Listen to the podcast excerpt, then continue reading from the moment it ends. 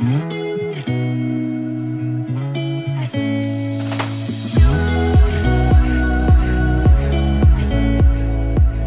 大家好，欢迎来到 Any 爱情急诊室，我是 Annie，你的爱情诊疗师。在这里，我会解答大家在感情上遇到的疑难杂症，陪你在爱情里成为更好的自己。喜欢我的节目，欢迎到 Apple Podcast、Spotify 给我五星评价，也可以小额赞助我们，支持我持续带来更好的创作给大家。今天想要来跟大家分享我最近看的一本书，但是在那之前呢，想要先跟大家讲一个情境，就这是已经蛮久以前在社群的一个提问，可是其实那个提问让我反思蛮多事的，所以今天就来跟大家讲一下。他说：“男友交过很多任女友，也都有做过。我应该要怎么样调试呢？因为自己常常就会想到，想到之后就会莫名的难过和自卑，因为觉得自己的身材不是很好。知道他跟很多人都有做过，心里多少都会比较，但是都不敢说。每一次想到就觉得不舒服。想到他看过很多女生的身体，也都有做过这件事，我就觉得很难受。不过这是一个想改又改变不了的事实。”然后就有人说啦，他说好的脸色、好的沟通、好的语气，或是好的相处，其实比好身材还要更能够让人着迷。满足一个人的性，不如去满足一个人的心。那这女生就说啦，我很喜欢跟他做那件事，也很享受，但是我只要想到他跟这么多的前任也都是如此，我就很不舒服，很难过。那后来就有其他朋友回应说：“我觉得心态应该要放宽，因为不是每一任都每一位都会是你的最后一任。交往和结婚不同，对双方来说，交往都是在寻找适合的人。或许男方遇到你顺利的话，就会有结果；如果你们没走到最后，也至少努力过了。所以前任什么的，其实没那么重要。如果换个方向想，你会享受到人家调教好的成品，然后附了一个笑脸。”我觉得他其实说的还蛮还蛮务实的。对，就就是真的啊，就你不可能都是最不太可能会是每一个你每一个交往对象都是你的最后一任，而且爱情这件事本来就是两个人在寻找一个更合适、更舒服、更亲密的相处方式。嗯，那接下来就他又在说他。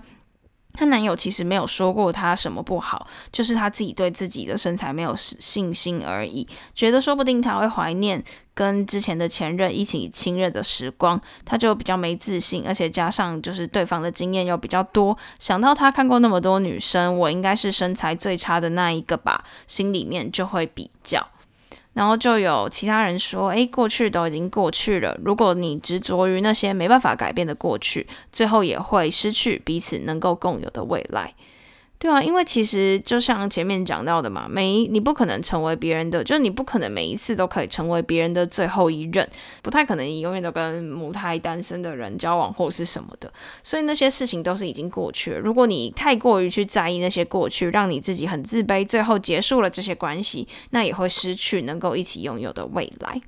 那就有人说啦，可是他现在是爱你的，他现在是你的男朋友，你不用去想跟其他人比较，他终究也是选择了现在跟你在一起，不要在意那些细节，享受当下就好了。而且呢，每个人的喜好都不同，不会说跟其他前任比身材不同，或者谁身材好，谁普世认为的身材好或身材差就一定是差，因为每个人的喜好都不同嘛。然后也有人说，诶，一直比较也忧郁不完的，而且。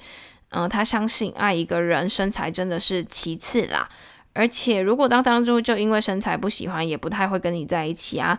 而且身材有时候是可以后天去努力的，个人的心理健康比较重要，身体心理健康比较重要。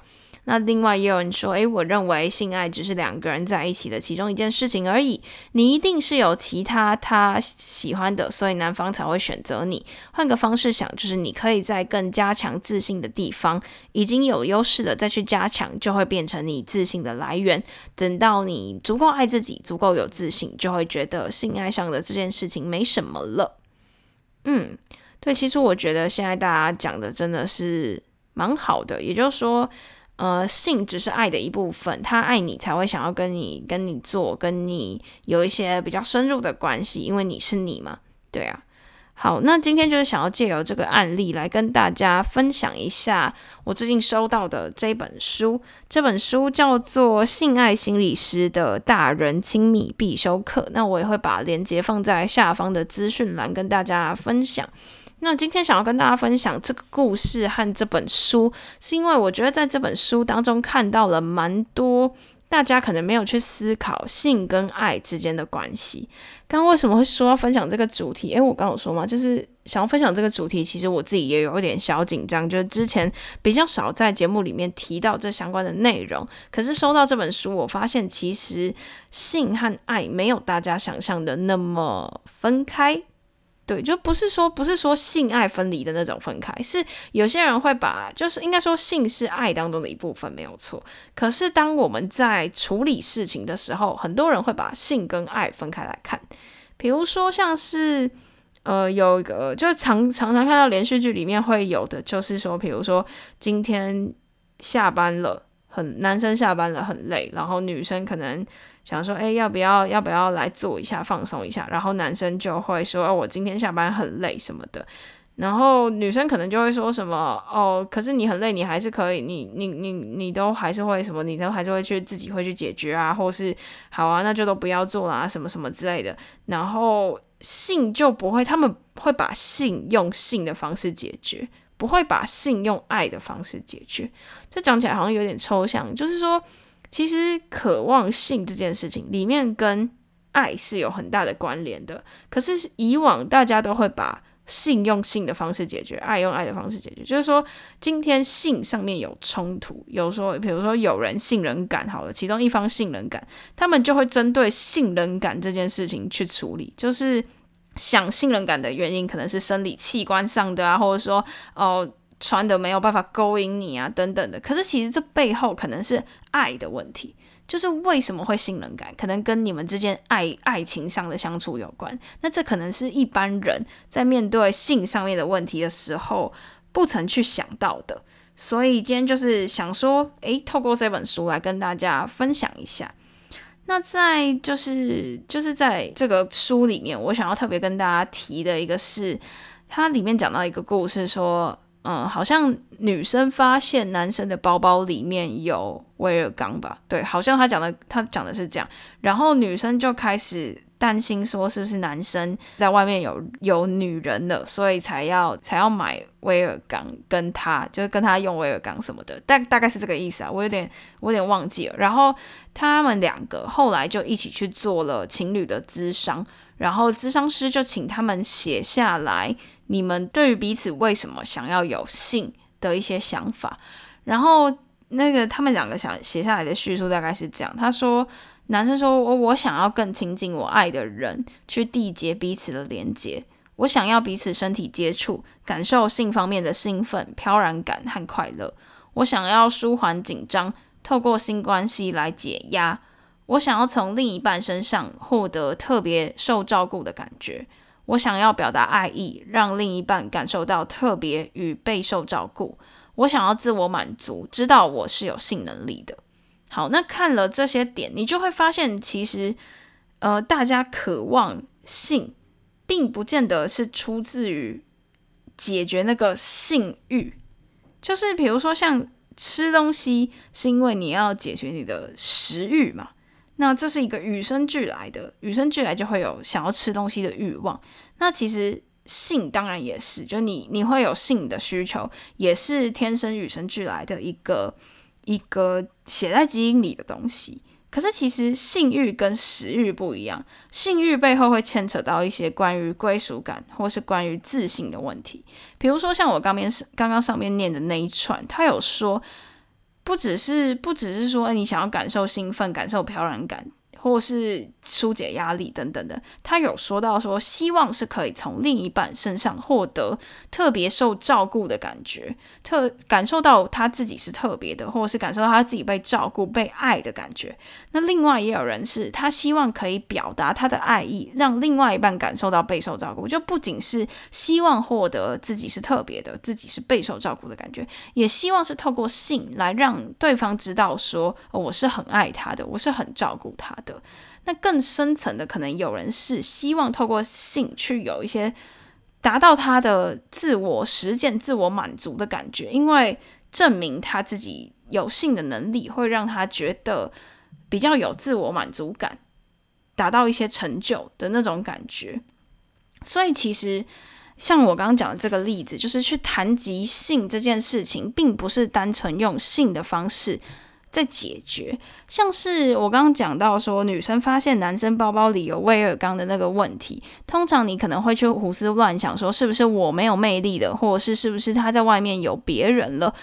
然后就用这种方式去方式去想，但其实这个时候，像是一些心理学家，他们就会提出，可能要用一个叫做 I message，就是我讯息。这个大家可能以前，我记得我国高中的时候学心理学那个什么学生涯沟通、生涯辅导那种课，就有讲到这种东西。它其实是在讲说，你要怎么样去沟通，怎么样让这个关系可以比较不会受损。因为如果你是用那种强制的力量，说一定要怎样怎样怎样，就一定会造成一些损伤。所以他会觉得，比如说像刚刚讲到那个女生发现男生有威尔刚，他可以怎么样处理？你可以先用我讯息，就是 I message，就是用我的第一人称说话，把自己的情感传递给对方知道。那所谓的我讯息里面就包含三个：第一个是你要说出对方你觉得对方有问题的行为；第二个是说出对方对这个行为对我。具体产生的影响。第三个是说出你的情感，比如说像刚刚那个，第一个说出对方有问题的行为，就是诶，我在你的包包里看到了威尔刚。好，第二个是说出这个对我的影响是，它会让我怀疑你可能有了别人。第三个是说出你的情感，你觉得很生气。好，那照正常来讲，你可能用这样子的方式比较和缓的去跟对方沟通。可是这个女生在案例里的这个女生，她的反应是直接有，她可能有两种反应，就通常一般人可能会有这两种反应，就是用攻击的方式，比如说直接说这是这是什么？你都去哪些地方了？身为一个有妇之夫，你可以这样吗？又或者是你会回避？因为你可能想到，哦，就是刚刚讲说攻击，可能是你觉得他是有在外面有别人了。那如果你是觉得，哦，你看到他有威尔刚，你的想法是觉得自己魅力不足，你可能就会回避，就躲到房间里面盖上被子哭，不要跟丈夫讲，然后一个人忧郁。但是其实如果在这种状况，你用刚刚讲到的 i message 我讯息的方式，其实你可以跟他说。哦，我在你的包包里面看到威尔刚，怀疑你是不是有了其他的人，或是觉得我魅力不足，我很难过，有点生气这样子。那你可以，你可以用这样子的方式去跟他谈，因为其实我会觉得说，嗯，有些事情我们可能会以为一定要用。性的方式去解决，比如说像在刚刚的那个案例里，你可能会觉得说，如果今天你是那个女生，你可能会觉得我就是要，比如说要穿的更穿的更符合他的期待，比如说穿的更少，或是怎样来勾引他，然后让他重拾对我的对我的魅力、对我的喜欢什么的。可是其实应该是要从根本上去解决这个问题，比如说这个丈夫呢，他可能是觉得。他其实只是希望可以表达自我满足，去证明他是有性能力的，或者是说我其实只是想要让你更舒服，我想要让你更更被感受到照顾，更感受到被爱的感觉而已，并不是在外面有别人，或者是并不是觉得你没有让我有魅力等等的。对，其实我觉得这个就是你可以试着用爱的方式来解决性的问题。那其实，在刚刚前面讲到这个威尔刚的故事呢，它其实最后有个结论，它的结论是说，其实性冷淡、性冷感并不是原因，而是结果。通常我们都会觉得说，性冷感可能是一个你没有办法发生跟伴侣发生性行为的结果，就说。嗯，因为我信任感，所以我不能跟你做。比如说像这种的，可是其实信任感的背后应该是有一些原因，你们在爱情相处上的原因而导致信任感，所以信任感其实是一个结果，对。那在刚刚前面的那个威尔刚的故事，他们后来就是重新去学习倾听和说话的技巧，用这样子用爱的方式去解决性的问题。那最后其实那个女生她是很感谢这个事件的，因为其实透过性，他们更加了解自己在爱上面的需求，跟爱上面的沟通相处方式。最后两个人都就感情变得更好了，这样子。那我觉得就是。可以去思考看看，你们就假如说你现在也有遇到一些性方面的问题，可以去思考看看，就是说这可能是不是代表你们背后的爱方面有什么问题？比如说在这个故事里面，就在这本书里面有一个故事，他说，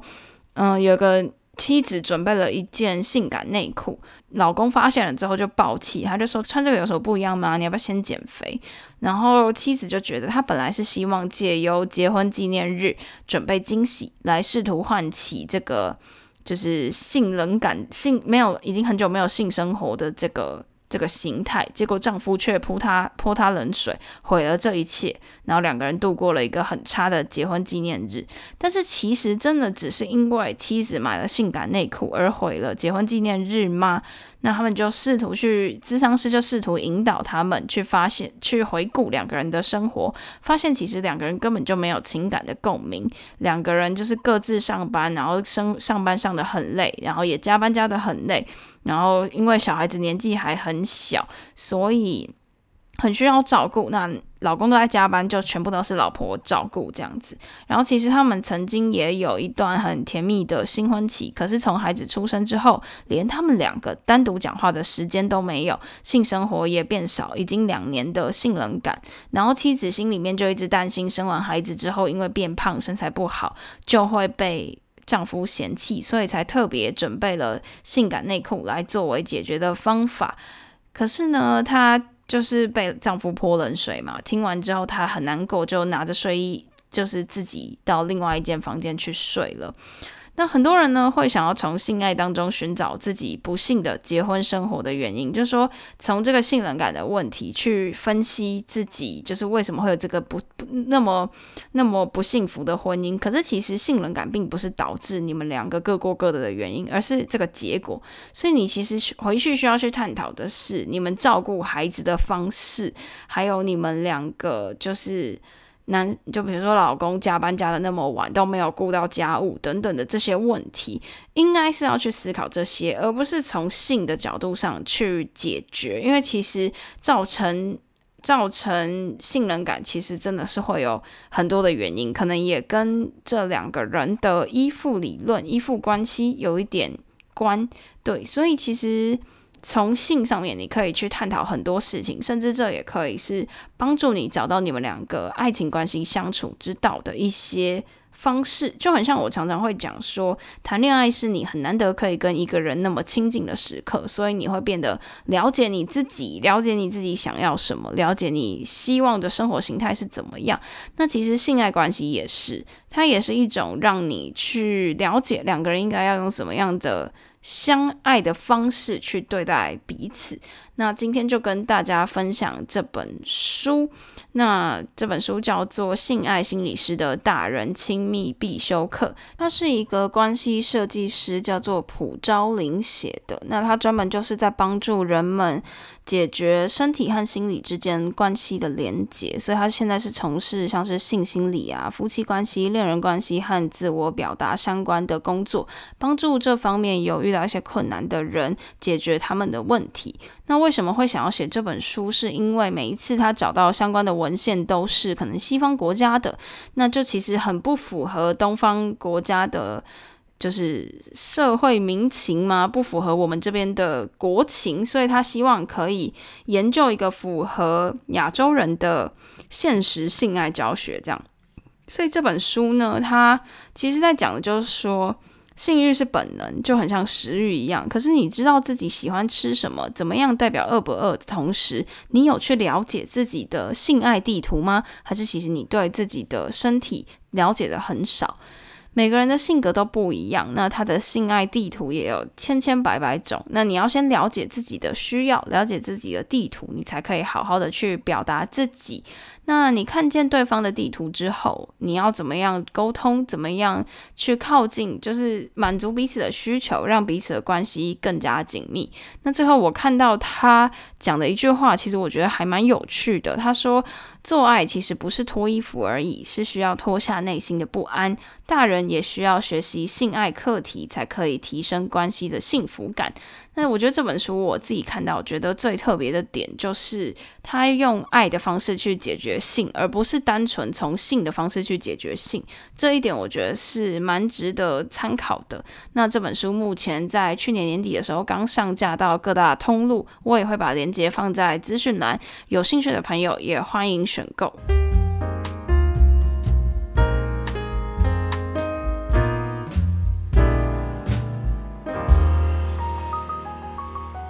今天要跟大家聊这方面的主题，其实我自己也是有点小紧张，因为过去在节目上面可能比较少谈及这方面的内容。那有兴趣的话，可以再去看一下那本书。那我自己也是做了蛮多功课，然后来看来讲这一集这样子啊。如果有这相关经验的朋友想要来节目上面分享，我也很欢迎。那之前我可以顺带讲一个我之前发生的有趣的事情，就是我之前去参加亚洲创作者大会，那在那边就是有很多厂商他们来找一些合作的机会，然后就看到哎我们是做感情相关的，然后那个 Doctor 情趣他们就来就跟我聊天，然后我就说到说哎我们。有在分享爱情，可是比较少在分享性爱相关的。然后他就说：“诶，之前也有一些感情相关的创作者想要挑战这个领域，然后最后直接发通告 给那个就是在卖 Doctor 情趣的 Sales 这样子。然后他，因为他就是他好像是跟我说，他也三十来岁还是四十岁，然后就跟。”跟老公之间的性爱关系后来就慢慢冷掉，然后也都比较没有再没有没有再发生关系了。可是他后来改到 Doctor 情绪工作之后，他就比较知道说，哎，到底在性爱这件事情上面，两个人可以怎么样去努力。然后他也比较不会害怕去谈及这件事情，然后也都可以用比较开放的心态去跟老公讨论，因为毕竟他自己就是 sales 嘛，他自己就要去卖东这个东西给其他人。然后后来他就发现，哎，他们。又可以重拾当初不错的呃性生活这样子，然后他就说：“哎，有兴趣的话，也可以找他来聊一集等等的。”我觉得这些都蛮有趣的，可能未来或许或许有机会吧，或许可以尝试看看。但我现在还有很多东西要录，对，就今天尝试一个比较不一样的主题。那有兴趣的朋友，欢迎再去多看看。那今天的节目就到这边。那今天的分享就到此结束啦。喜欢的话，别忘了动动小手到 Apple Podcast、Spotify 给我们五星评价留言，也可以小额资助我们继续创作。感谢大家的支持，那我们就下集见啦，拜拜。